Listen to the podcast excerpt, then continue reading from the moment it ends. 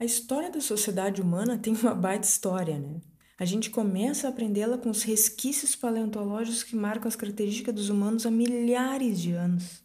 Eles passam a andar eretos, descobrem o fogo, organizam-se em grupos, fixam moradia e passam a registrar os acontecimentos, primeiro nas rochas e depois desenvolvem a escrita.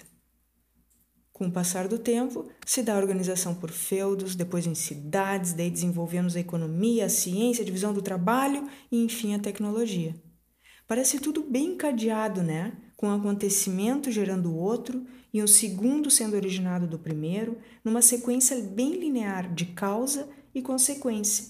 Assim também, dentro dos estudos que nós fazemos de história e filosofia da ciência, de forma bem linear, a gente costuma pesquisar e relatar os conhecimentos gerados antes e depois da institucionalização da ciência na modernidade. Então, estudos bem específicos de história e filosofia da ciência enfocam os limites dela, como a ciência se produz, quais as características que determinado saber tem, tem que ter para que possa ou não ser considerado ciência.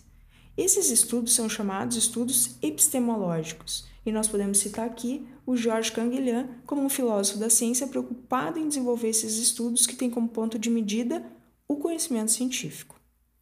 Por outro lado, muitas pesquisas históricas têm repensado essa história tão linear que nós construímos e que nos contam. Procuram analisar outros pormenores do percurso histórico e colocam sobre suspenso o olhar do colonizador sobre os conhecimentos, que é como sempre nos foi contada a história. Foi assim que nós repensamos a ideia do descobrimento das Américas, quando por acaso Colombo, à procura das Índias, chegou aqui. Assim também repensamos a ideia do descobrimento do Brasil, entre aspas, que era relatado como se aqui nada houvesse antes da chegada das naus de Cabral. Ou, por exemplo, ainda, quando repensamos a ideia de uma revolta contra o status co-imperial da Revolução Farroupilha e foram colocados lá na linha de frente os lanceiros negros, nas frentes de batalha e não somente os estancieiros ou donos das terras que eram quem realmente estavam reivindicando algo contra o império. Isso é, a gente tem buscado outras condições de possibilidade para que cada acontecimento histórico pudesse ter se passado. E pode ser contado hoje. Da mesma forma, dentro da filosofia da ciência, então, voltando à nossa temática, Algumas análises sobre o saber e o conhecimento, como os estudos arqueológicos de Foucault, por exemplo, procuram entender os saberes antes deles se tornarem um campo científico bem definido.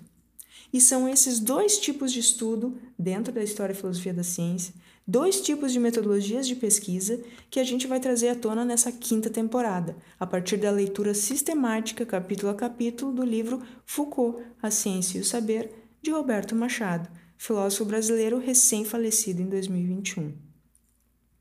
O Machado foi leitor de Foucault e de Nietzsche e nos brinda com esse livro bem didático, no qual fala sobre as metodologias de pesquisa a partir das perspectivas da epistemologia e da arqueologia, respectivamente. E os objetos de análise dessas duas pesquisas, como eu falei antes, também variam. Uma delas, a epistemológica, parte do conhecimento científico, e a outra, a arqueológica, parte dos saberes, antes de se tornarem necessariamente uma ciência. E vocês já conhecem a dinâmica.